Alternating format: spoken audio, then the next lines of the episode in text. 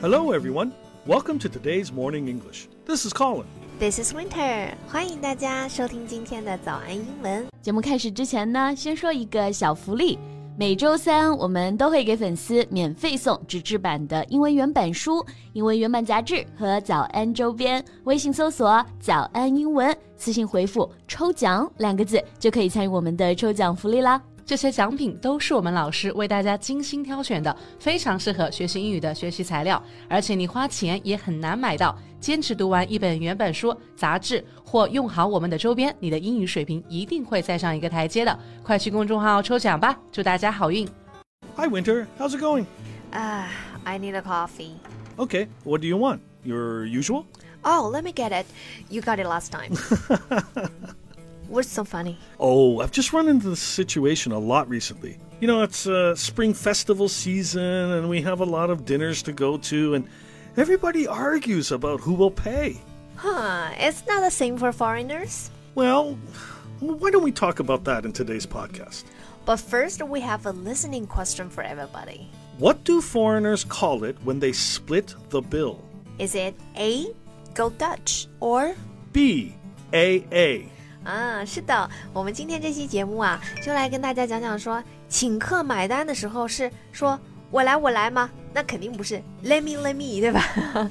那英文怎么说呢？我们今天这期节目啊，就来讲讲买单、抢单的那些非常实用的表达。还有刚才啊，柯林老师给大家出了一道题，大家别忘了这道听力题以及它的答案呢，也会放在我们的文字版笔记里面。欢迎大家到微信搜索“早安英文”，私信回复“加油”两个字就可以来领取我们的文字版笔记。So foreigners don't need to argue about who pays for dinner because they always go AA, right?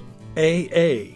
What is that? Oh, you know, when you split the bill between everybody that's eating. Oh, yeah. We call that going Dutch. We don't use the term AA.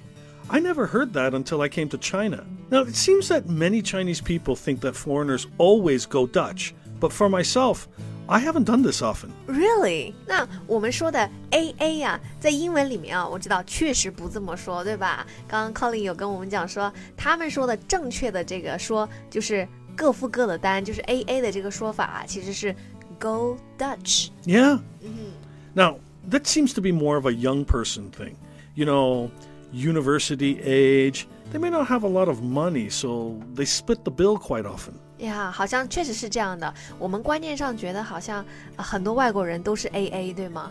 可是实际上，其实好像真的是大学生 A A 比较多。大家工作了，然后赚钱了，慢慢就没那么穷了，之后好像也不 A A。 right. yeah, so you never argue about the bill. 你们不吵着买单的哈？Argue about the bill. Well, sometimes. But usually it's clear long before we even sit down for dinner who will pay. How so? Well, whoever invites pays. Or if it's a regular meeting to eat together, we would take turns, just like you and I do for coffee.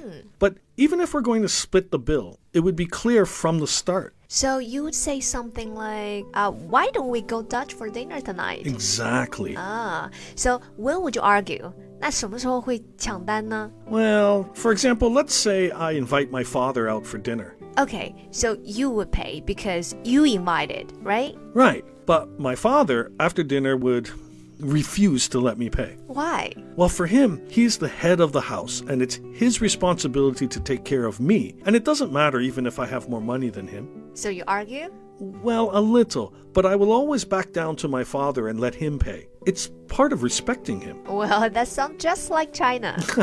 Well, maybe, but we wouldn't have this with a group of friends like uh, you might have here. 啊，OK，所以 Ah, 不会像在中国一样，就是一大群人抢着买单，right? Yeah. Or sometimes like relatives. Sure. yeah.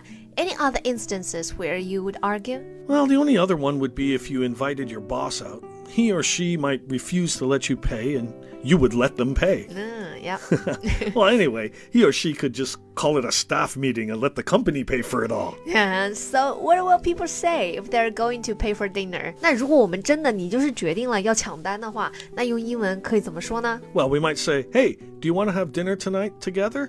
It's on me. ？It's on me means I will pay, right? Yeah. 嗯哼，It's on me 不是在我身上啊，呃，也是在我身上啊，是账单在我身上。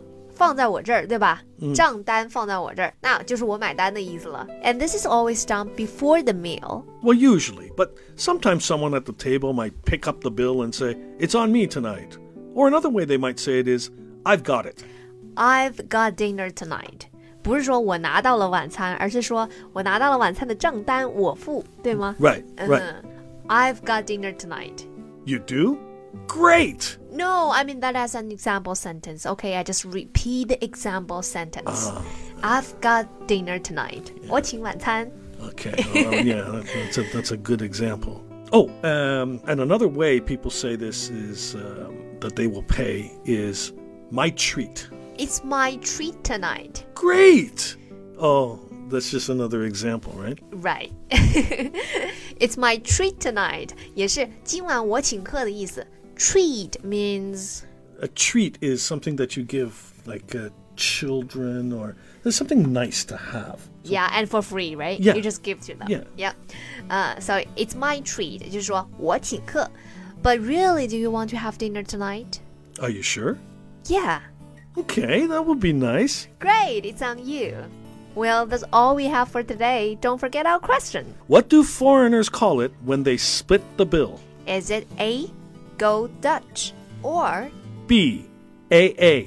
欢迎大家到微信搜索“早安英文”，然后在我们的公众号下面呢私信回复“加油”两个字来领取我们的文字版笔记以及这道听力题的答案。 Well, thank you for joining Morning English. This is Colin. This is Winter. See you next time. See you. This podcast is from Morning English. 学口语就来早安英文。